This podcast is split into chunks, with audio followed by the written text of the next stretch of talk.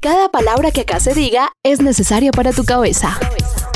Podcast Radiónica.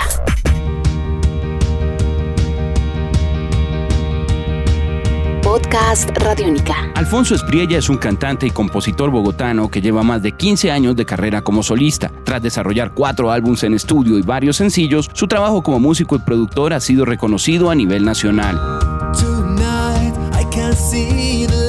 Nación Radiónica estuvo hablando con Alfonso sobre las intenciones de sus nuevas canciones y su nuevo álbum Todo empieza ahora, sus procesos de composición, retos y expectativas para esta nueva etapa. Estás escuchando Podcast Radiónica. Está en una faceta más rockera, más agresiva, Alfonso. Lo siente uno a veces un poco más alejado del piano, lo siente uno más cercano a las guitarras, a lo rasgado. Incluso canciones como, como el nuevo Altares tienen algo de, digamos, de, atmósferas densas también. Como que siente uno que ahora los temas bailan más por diferentes latitudes. Yo creo que sí, yo igual me sigo moviendo en un espectro amplio y, así como me gusta como la agresividad, pues también me siguen gustando las, las atmósferas suaves, como, como dulces. El disco sigue trayendo canciones suaves también, con, con teclas, con piano. Es, es muy variado. Yo, yo cuando estaba haciendo este disco, viendo como esa como, ese contraste de cosas, yo pensaba, pucha, buscaba como referentes. Bueno, un poquito el vagabundo de Draco tiene eso, el rey Café Tacuba. No que este disco se parezca, pero en lo, en lo radicales que son a veces las polaridades de una canción muy suave, una canción muy agresiva. Pensaba como esos discos, como que, bueno, esto, esto, de nuevo, sin ser un disco parecido a esos, pero, pero tiene eso, tiene ese elemento y, y pues me daré el permiso de hacerlo así.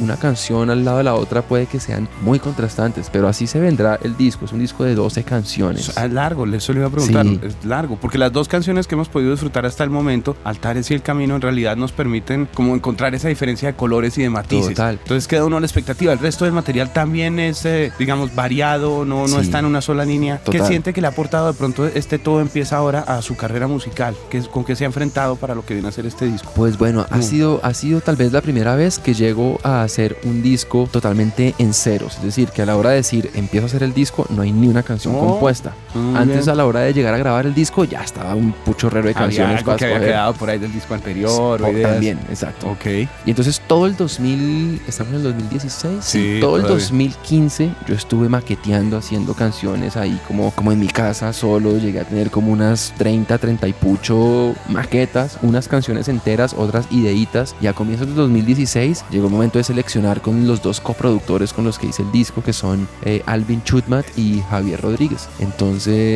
Con Javier ya había trabajado Alfonso. Con Javier ya había trabajado. Claro. Correcto. Y Alvin había sido guitarrista en mi banda. Nunca habíamos trabajado juntos en el frente de la producción, pero también fue súper chévere trabajar con él. Y fue el momento de seleccionar las 11 canciones desde esas 30 y pucho ideas que yo tenía en el compu grabadas. Entonces eso fue nuevo, empezar de ceros. Como que cualquier nota que estaba componiendo era como que ya esto puede ser la dirección del disco, este puede ser el color del disco. Eso me había pasado antes. Y eso me permitió ser como más consciente un poco como de, del color del disco, del color en general.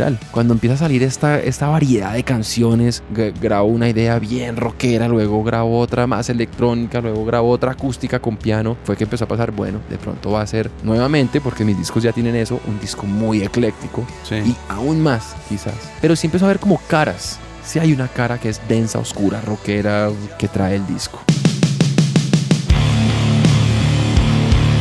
Normalmente usted compone hartas canciones para la hora de seleccionar qué va en, el disco, en alguno de sus trabajos, o le gusta concentrarse en ciertas canciones nomás y trabajarles mucho. En esta ocasión compuse hartas, compuse muchas y algunas me, sí, me dijeron mis partners de producción, no, eso no aguanta, eso no está chévere, esto sí, está sí, pero cambiémosle algo, pero sí llegué como con un pool así amplio de canciones. Pero fue algo particular para esta oportunidad. Sí, en el pasado lo que pasaba era que yo no componía pensando ya esto es para para, el disco que se viene, sino que componía como por el ejercicio de estar constantemente componiendo. Y cuando llegaba el disco, pues ya había unas cuantas canciones ahí ya puestas sobre la mesa para escoger. Pero en esta ocasión fue más amplio el rango, la paleta de donde seleccionar canciones. Tenía más material que había hecho a lo largo de todo el 2015.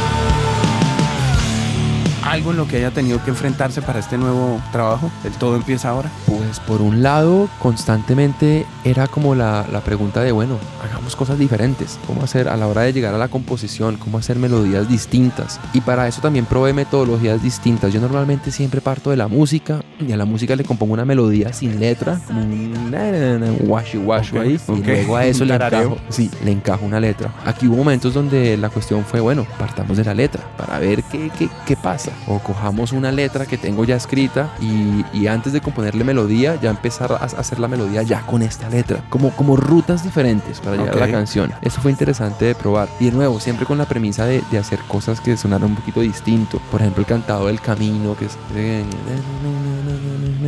Yo pensé un poquito hasta como en salsa. Como bueno, si hacemos algo así bien latinoso con esta letra sobre esos riffs densos. Y pues no sé si, si, si, la gente lo asocia a eso, si suene muy a eso, pero en mi cabeza, estaba en mi cabeza estaba ese referente. Y ahí funcionó interesante.